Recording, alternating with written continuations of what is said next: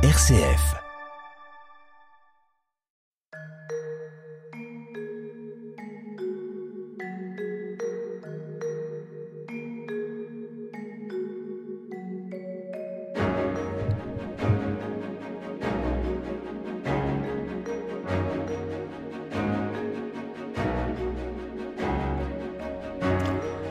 Bonjour à tous, au micro Frédéric Mounier, nous sommes très heureux de vous accueillir sur RCF pour cette nouvelle édition de notre émission Où va la vie? Comme euh, vous le savez, chaque semaine je vous accompagne tout au long de cette conversation consacrée aux nouvelles questions d'éthique, de morale. Nous sommes en partenariat avec le Centre Sèvres, les facultés jésuites de Paris et son département d'éthique biomédicale.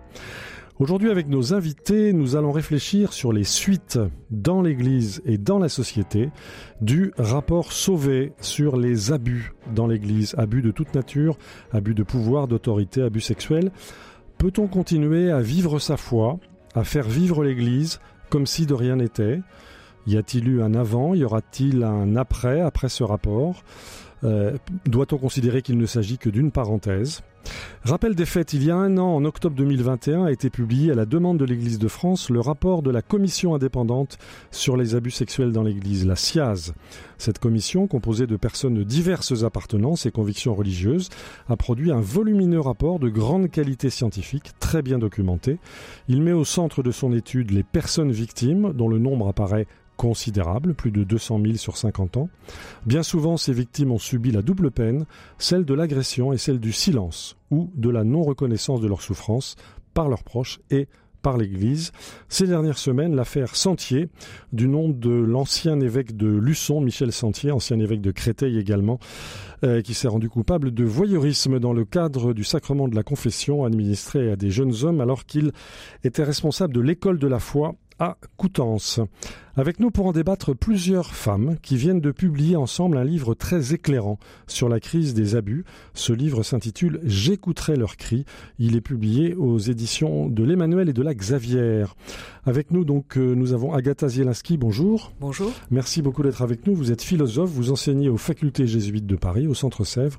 Vous êtes religieuse Xavier. Monique Beaujard, pardon, bonjour. Bonjour. Merci beaucoup d'être avec nous. Vous n'êtes pas religieuse, mais vous avez dirigé de longues années le service famille et société de la conférence des évêques de France et vous avez participé à l'intérieur de l'institution à la lutte contre les abus. Nous serons euh, dans une prochaine émission en compagnie de Thérèse de Villette, qui est religieuse Xavier, euh, criminologue, spécialiste de la justice restaurative. Et pour cette émission, nous sommes en compagnie de Céline Oyo, qui dirige le service religion de la Croix. Bonjour. Où va la vie? Frédéric Mounier. Où va la vie aujourd'hui? Où va l'Église? Où va l'Église après le rapport sexuel, après les cascades de révélations sur les crimes euh, commis par euh, des prêtres, des religieux, euh, voire des évêques depuis quelque temps? Alors Céline Oyo, je le dis, vous dirigez le service religion de la Croix. Vous avez publié un livre très bien documenté sur ce dossier intitulé La trahison des pères. C'est publié chez Bayard. Vu de l'intérieur, vous qui êtes une, observatrice avisée, qu'est-ce que vous constatez? Est-ce que l'Église peut et doit changer après ces révélations, Céline Oyo? Bah, elle doit changer, oui.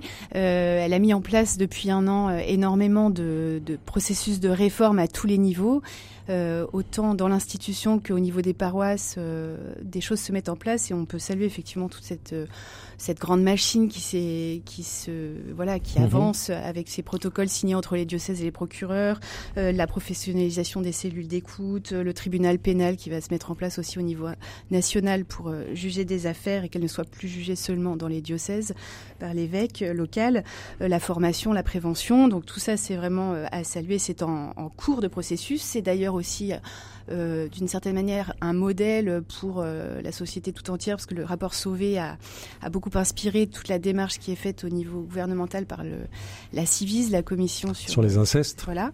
Euh, Alors, est-ce que c'est suffisant tout ça? Ben, On voit bien que l'institution change, on vous a bien compris, oui. mais sur le fond?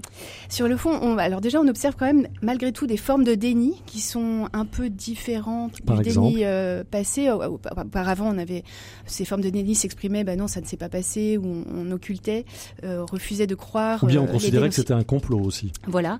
Euh, Aujourd'hui, c'est plus ça. C'est euh, oui, on reconnaît les faits. oui, on reconnaît ces abus qui ont été commis dans l'Église, mais il y a quand même toujours cette petite musique. on en fait trop. bon, allez, passons à autre chose. Là, maintenant, il faut Oui. revenir au cœur de. Certains disent c'est le, coup, l'évangélisation. c'est le coup de grâce à une église déjà affaiblie. Oui, il y a encore ça. En fait, il y a, il y a cette volonté quand même de tourner la page, euh, alors qui, qui est euh, qui est pas la, la musique euh, générale, Oui. c'est une petite musique qui, mais qui quand même est à prendre en, en compte. Euh, et au fond, euh, toutes ces procédures qui sont mises en place pour que ça change, est-ce qu'elles suffisent vraiment s'il n'y a pas une culture qui change euh, en profondeur? Donc le rapport Fondamentalement. euh, le- rapport sauvé à- à- par le choc qu'il a provoqué avec la l'ampleur des chiffres à, à bouger, enfin à provoquer un, un début Oui. de changement de Mais quand on voit euh, là l'affaire Sentier, on s'interroge euh, un an après le rapport de la SIAZ, euh, comment ça se fait qu'on traite encore des affaires en interne en Des pensant affaires anciennes. des, des affaires anciennes en pensant qu'elles sont bien gérées, qu'on va bien gérer les choses. Euh, Laissez-nous faire entre. Enfin, on a l'impression Oui. que c'est Restons entre nous. Restons entre nous. Et enfin, ce qui est frappant, c'est que les, les évêques n'ont pas communiqué parce qu'ils étaient sûrs au fond euh, qu'il n'y avait pas d'autres victimes euh, du père Sentier. Euh, mais comment en était-il si sûr? Oui. C'est la question Et que je jour suis après posée. jour, on en voit. Et, et de fait, émergent. il y a, il y De a fait. a- après à l'appel à témoins qui a été lancé Oui. après les médiatisations dans la, dans, donc dans la presse, d'autres victimes se sont manifestées et au fond, ce que je me dis, c'est qu'il y a Monseigneur Sentier a sans doute reconnu les faits dans la procédure, mais il a dû dire que c'était tout et on l'a cru. Alors qu'on voit que ce n'est pas le cas.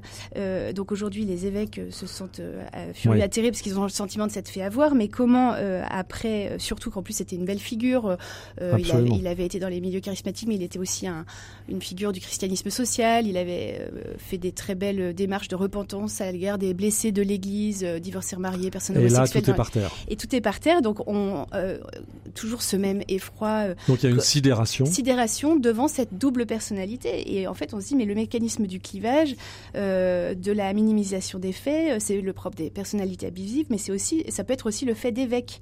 Et on a Mhm. l'impression que finalement, on pensait, enfin, que les évêques entre eux pensaient encore que euh, l'évêque était euh, intouchable ou que Alors intouchable, vous avez vous avez pointé ce, ce mot. Le, le rapport Sauvé pointait la sacralisation du prêtre.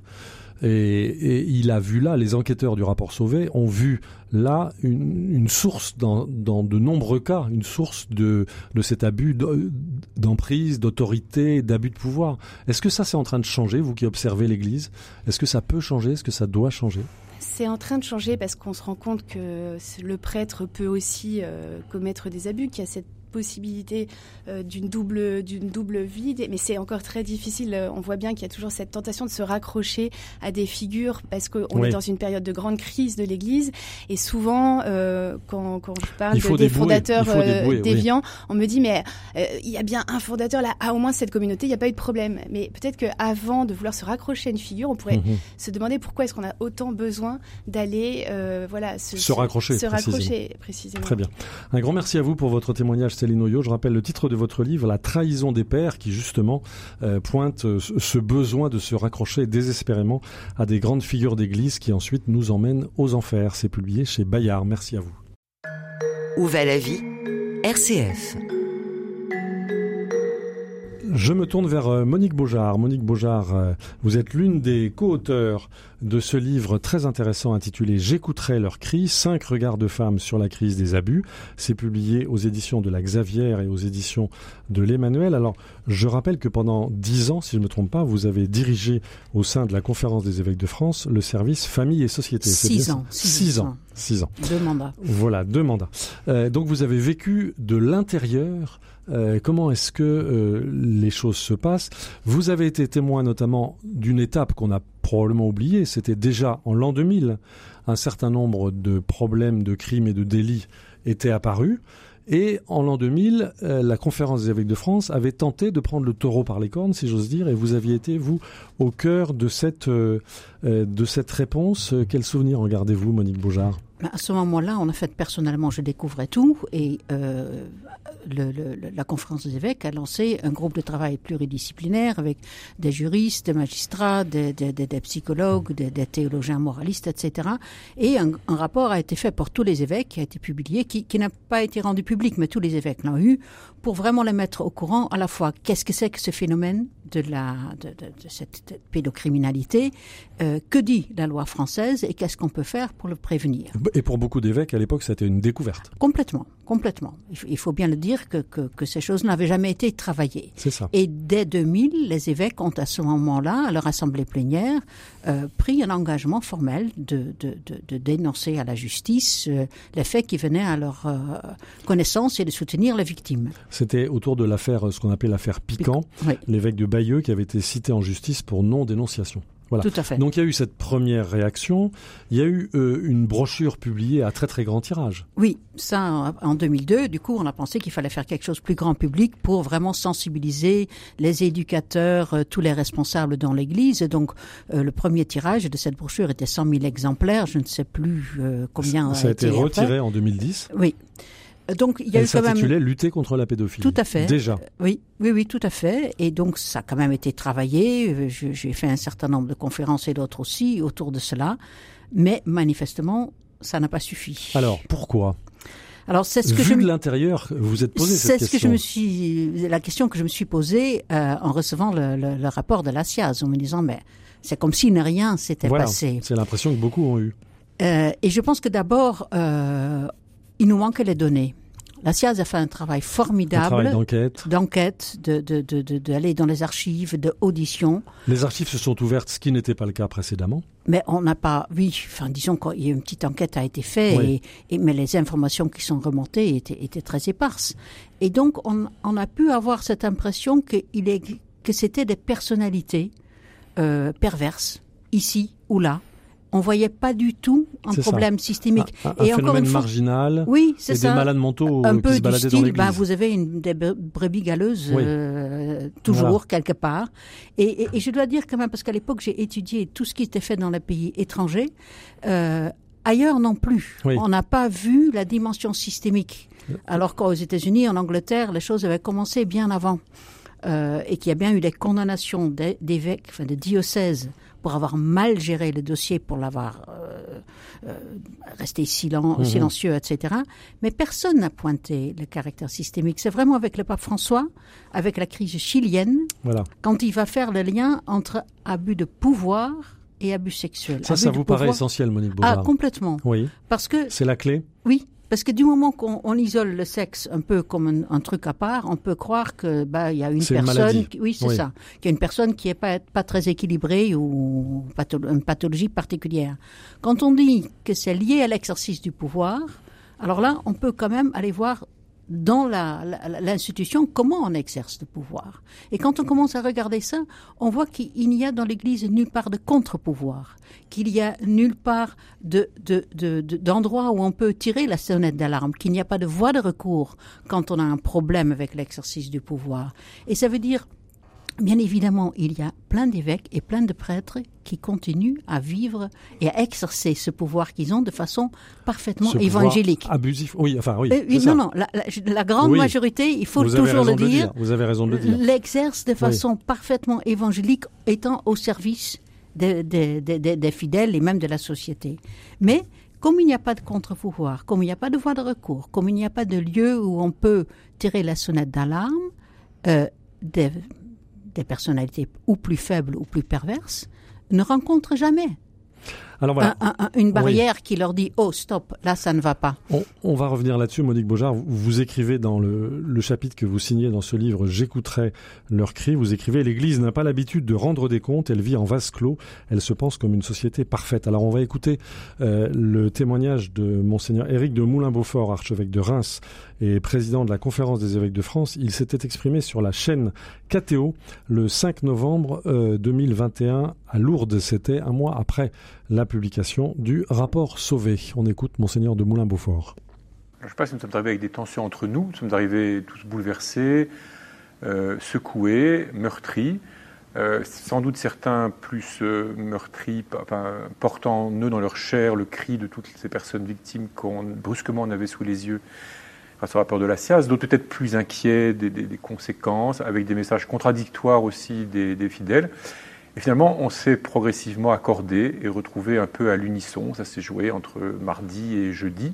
Il faut toujours ce temps après un temps de enfin, la dispersion, le, le, fait de se retrouver. Et voilà, jeudi, nous sommes retrouvés, jeudi soir, euh, dans une, à l'unisson. Voilà. Accepter de se confronter au mal. Avec, voilà, avec le, le, le, fait que nous avions un mal à regarder et que l'Église ne pouvait pas être cela. L'Église de Jésus ne peut pas être une, une institution qui se protège et que parce qu'il y a des gens en, elle qui, font du mal. L'Église de Jésus ne peut pas couvrir, accompagner des, gens qui, portent le nom du Christ et puis qui, font du mal comme ça. Donc ça, ça a été vraiment le point de bascule. Voilà, c'était le 5 novembre 2021 à l'occasion de l'Assemblée plénière des évêques à Lourdes, donc un mois après la publication du rapport Sauvé. Monseigneur Éric de Moulin-Beaufort, archevêque de Reims et président des évêques de France, nous explique que l'Église ne peut pas être une institution qui se protège. Or, Monique Beaujard, si je vous ai bien lu, c'est bien le point que vous évoquez, c'est-à-dire que euh, rien dans l'institution, écrivez-vous, n'a été pensé pour prévenir les abus. Il manque une culture de la responsabilité sociale qui obligerait à rendre des comptes et à prendre en considération l'ensemble des personnes affectées par son action. C'est un, un, grand manque dans l'Église, ça, Monique Beaujard. Oui, elle, elle n'imagine même pas qu'elle peut faire du mal. C'est là où il y a l'impensé. Non, vous, non. Vous, ah. vous l'avez vu de l'intérieur. Ah mais l'Église est là pour annoncer la bonne nouvelle du oui. Christ et la bonne nouvelle du Christ, bien évidemment, elle ne fait pas de mal, mais elle n'a pas de réflexion sur son propre fonctionnement et notamment tout ce qu'elle écrit dans la pensée sociale pour le fonctionnement des entreprises, des sociétés, des pouvoirs politiques, économiques, etc. Elle ne s'applique jamais à elle-même. L'Église donne des bons conseils? Ah oui, oui, oui. Mais... Et, mais, mais, mais, vraiment, il y a même dans ce que dit là euh, Monsieur de Moulin-Beaufort et, et certainement avec la meilleure intentions, il parle encore que l'Église ne peut pas avoir en son sein euh, des gens qui font du mal, mais que l'institution, par son fonctionnement même, puisse faire du mal, il ne l'envisage pas, en tout cas pas dans cet extrait ouais. que vous qu'on que, qu vient d'écouter. Et, et, et, il y a des fonctionnements dans l'Église qui, qui, sont complètement euh, euh, figés, et même les meilleurs hommes d'Église sont Alors, souvent prisonniers de ces fonctionnements. Vous qui avez vécu de l'intérieur ces fonctionnements, dans quelle mesure, à votre avis, maintenant avec le recul, euh, peut-on y remédier? Qu'est-ce qu'il faudrait changer? J'ai pas est-ce que c'est la, la, figure solution. du prêtre? Est-ce que ce, est-ce, est-ce qu'il s'agit là du lien entre l'ordination et le gouvernement? Est-ce que c'est la place des laïcs? Est-ce que c'est la place des femmes? Est-ce qu'il faudrait plus de femmes dans le système pour euh, sonner l'alerte? Monique Alors certainement, il faudrait plus de femmes. Donc en, en étant directrice du service famille et société, j'ai assisté six années de suite euh, à l'assemblée plénière à Lourdes. Et la première fois j'y étais, j'étais la seule femme. Donc la seule. Vous, donc vous avez 120 hommes en noir euh, qui sont tous pères PAIR, qui sont tous patrons et qui sont tous célibataires. Alors, on peut autant vous dire que ça colore le débat. Et ça et vous a, a marqué des... en tout cas. Ah oui, parce qu'il y a des questions qui n'émergent même pas. C'est ça. Et puis qui sont impensées. Ah oui, mais qui, oui, oui. qui, qui, qui n'émergent pas dans le débat. Et puis, je n'ai jamais souffert de misogynie. Hein. Ils ont toujours oui. été d'une courtoisie extrême. Il n'y a aucun problème ça. Mais ça ne les, ils ne voyaient même pas que c'était bizarre qu'il n'y avait pas de femmes. Je veux dire, l'absence féminine, ça pose pas de problème, parce qu'après, on traverse le Gave et on voit Marie. Et avec ça, toute la présence féminine est assurée. Euh, mais, oui, mais oui, voilà. Absolument. Euh, donc les choses ont changé quand même. Il y a aujourd'hui des laïcs qui assistent à des parties pour de l'écologie. l'Assemblée plénière. Là, il y a eu un effort qui a été fait. Alors, ça va pour voilà. l'écologie théologiquement, c'est pas trop dangereux mmh. comme, comme domaine, mais c'est un premier pas et il faut tout à fait le saluer. Mais c'est vrai qu'on aura besoin de travailler euh, ensemble euh, un certain nombre de questions entre laïcs et, et, et, et, prêtres et évêques. Alors, vous allez plus loin, euh, Monique Beaujard. Dans le chapitre que vous co-signez, vous écrivez « Une forme historique du christianisme disparaît ». Oui. Quelle forme, Monique Beaujard? Bah, Ce fait que le christianisme soit la, la, la religion culturelle euh, à laquelle tout le monde est plus ou moins euh, lié, qu'on pratique tous plus ou moins, mm -hmm. euh, où la messe était ce temps où la, la messe était un rite social. Euh, où on y allait, on n'y allait pas, mais enfin tout le monde avait les codes Donc ça, pour comprendre. Fini. Ça, oui, je crois. Que de oui. fait. Oui, c'est de fait fini. De fait. Oui. Mais du coup, il faut entamer une réflexion sur quel sera le nouveau modèle.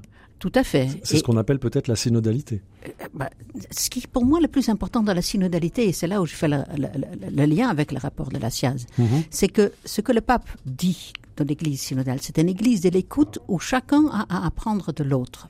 Ça veut dire que la foi n'est plus une question d'enseignement théorique, mais c'est d'abord une expérience. Et une expérience, on peut, on peut, le partager et on peut apprendre les uns des autres. Mhm. hein, et c'est ça dans une église synodale. Et on, on vient d'une église très verticale où c'est un enseignement qui, qui, qui tombe. Ça. Euh, d'en haut et que à travers la figure du prêtre à travers la figure du prêtre donc je dis pas qu'il ne faut pas des prêtres des évêques mais c'est vrai que leur rôle va certainement changer beaucoup alors on voit bien les questions qui se posent fondamentalement à travers ce, rapport sauvé, à travers le rapport de la SIAZ. Monique Beaujard, on reviendra sur votre témoignage. Je me tourne vers Agatha Zielinski. Je rappelle que vous êtes philosophe au Centre Sèvres, vous êtes religieuse Xavier, et alors vous êtes l'une des co-auteurs de, ce livre. J'écouterai leur cri, publié aux éditions de l'Emmanuel et de la Xavier. Et euh, vous insistez dans votre chapitre pour dire il nous faut absolument quitter l'entre-soi. Oui, je crois que c'est vraiment euh, un des enseignements du rapport de la SIAZ et pas seulement sur le contenu du rapport, mais sur la manière dont il a été travaillé, produit. C'est-à-dire que euh, cette pluralité des, des auteurs, euh, de ceux non seulement qui l'ont rédigé, mais qui sont allés à la rencontre aussi des personnes victimes, pluralité de disciplines, pluralité de convictions, et ce regard venu de l'extérieur sur on sort de l'entre-soi. On sort de l'entre-soi, on n'est plus euh, juste ces hommes célibataires en noir, mais de l'intérieur de l'Église, on peut entendre une voix, on peut recevoir un regard sur ce qui se passe et ce regard nous éclaire et nous instruit. Alors vous utilisez une figure dans votre chapitre. Euh, la figure du cube à six faces. Ah oui. Et vous dites, on ne, personne ne peut voir en même temps les six faces d'un cube. Ce qui est vrai pour un cube est vrai pour l'église, j'imagine, c'est ça que vous voulez oui, dire Oui, tout à fait, oui, oui. C'est une image un peu simple, mais pour dire que personne ne peut prétendre à soi seul euh, faire le tour d'une réalité, et donc a fortiori détenir une vérité sur quelque chose. Y compris sur l'église. Y compris sur l'église. Mhm. Tout à fait parler de l'église comme de ce cube, euh, et même de l'intérieur de l'église, on ne peut pas être seul à dire quelque chose sur ce que nous sommes, je me mets dedans. Donc un regard extérieur, un regard tiers, et vous mettez en cause, on en reparlera dans la suite de nos émissions euh, consacrées euh, au rapport Sauvé, mais vous mettez en cause l'autorité sacrale, l'absence de contre-pouvoir et même la revendication de la domination masculine. Il faut poser ces questions-là. Oui, alors justement, ce qui m'avait marqué le, jour de la remise du rapport de la SIAZ, il y avait quelques-uns des rapporteurs qui, qui étaient là, et une des sociologues du groupe a simplement fait état, avec son langage scientifique à elle, de sociologue, parmi les faits qu'elle mentionnait, il y avait la situation de domination masculine dans l'Église, que mentionnait euh, Monique Beaujard tout à l'heure. Et c'était factuel. C'est-à-dire ce qui m'a saisi, c'est le contraste entre cette expression dans la bouche de, certains clercs, où dire domination masculine, c'est tout de suite un, un, épouvantail à abattre, quelque chose, euh, une critique alors qu'elle, elle le disait de façon absolument neutre. Et c'est ce, côté factuel, factuel neutre de la science qui m'a fait me dire, mais c'est de ça que nous avons tout à apprendre. Alors il nous reste une poignée de minutes dans cette euh, première émission consacrée dans le cadre de Où va la vie, donc consacrée aux suites du rapport Sauvé. Je voudrais me, tourner vers une personnalité masculine, puisque le livre dont il est question est, écrit par des femmes, mais nous avons avec nous le père Patrick Goujon, qui est, qui est jésuite, enseignant au Centre Sèvres, qui a écrit un livre absolument passionnant intitulé Prière de ne pas abuser au seuil, sachant que, euh, père Patrick Goujon, vous êtes à la fois prêtre et vous avez été victime de prêtre. Alors, on reviendra sur votre témoignage dans une prochaine émission, mais je voudrais avoir votre regard sur cette question de la prédominance masculine dans l'Église. Je lis sous votre plume le mal que nous faisons et que nous nous faisons à priver de parole les femmes, à les priver de pouvoir, à nous priver d'elles. C'est un grand manque dans l'Église à vos yeux, Père Patrick Goujon? Bah je, Oui, euh, a contrario, euh, l'expérience du Centre Sèvres où nous travaillons entre hommes et femmes à la formation de jésuites et de religieux et de religieuses et de laïcs, mais à parité quasiment aujourd'hui entre hommes et femmes, quelle, quelle richesse, quel changement, euh, y compris dans nos relations. Donc oui, on se prive à, ne pas vivre avec euh, et travailler avec des femmes.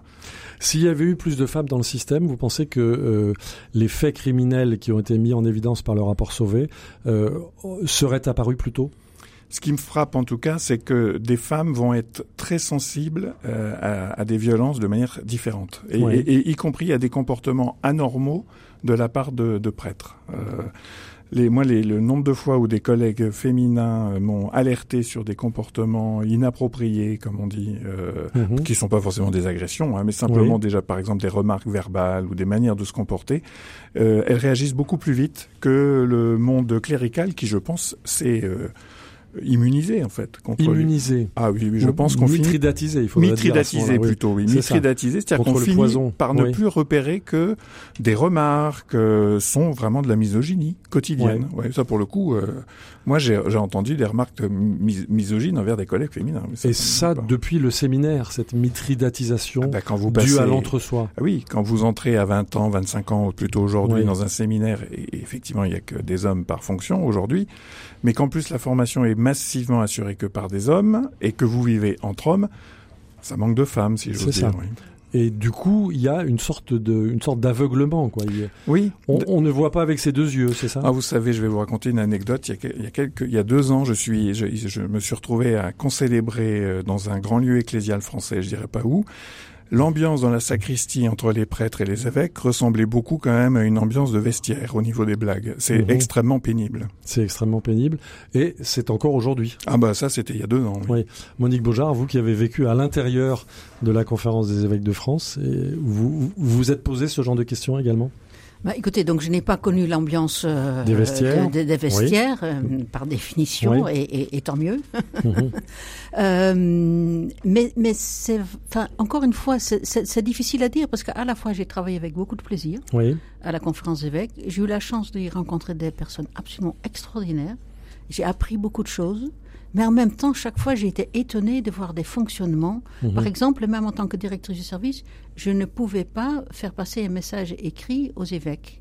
Il fallait toujours que ce soit un évêque, parce qu'il n'y a que les évêques qui parlent aux évêques. C'est de la bureaucratie ou c'est de l'ecclésiologie Ben, je- écoutez, Bon, voilà, ça fait partie de ces choses oui. qui vous étonnent quand Bon. vous découvrez ce monde. C'est une question qui est posée. Un grand merci à vous tous. Nous allons évidemment euh, revenir euh, sur ces, euh, sur toutes les questions, sur tout ce dossier que nous ouvrons à l'occasion du premier anniversaire euh, de la publication du rapport Sauvé. Je rappelle que nous sommes réunis autour d'un livre qui s'intitule J'écouterai leurs cris, cinq regards de femmes sur la crise des abus. Ce sont cinq religieuses Xavier et Monique Beaujard, qui n'est pas religieuse Xavier, qui a dirigé le service famille et société de la conférence des évêques de France. C'est publié aux éditions de la Xavier, aux, di- aux éditions de euh, l'Emmanuel. Nous sommes également avec un homme, Patrick Goujon, prêtre jésuite, enseignant au Centre Sèvres, qui a publié un livre intitulé Prière de ne pas abuser au seuil et Patrick Goujon a aussi contribué, il a écrit la préface de ce livre. La semaine prochaine, nous nous retrouverons, nous poursuivons notre réflexion sur les suites, sur le plan fondamental du rapport Sauvé. Je rappelle que nous sommes en partenariat avec le Centre Sèvres, les facultés jésuites de Paris. En attendant, vous pouvez évidemment réécouter cette émission où vous voulez et quand vous voulez en podcast, c'est-à-dire en balado-diffusion. Rendez-vous pour cela sur le site de RCF sous la rubrique Où va la vie? Un grand merci à notre réalisateur Pierre Samanos et nous vous disons à la semaine prochaine.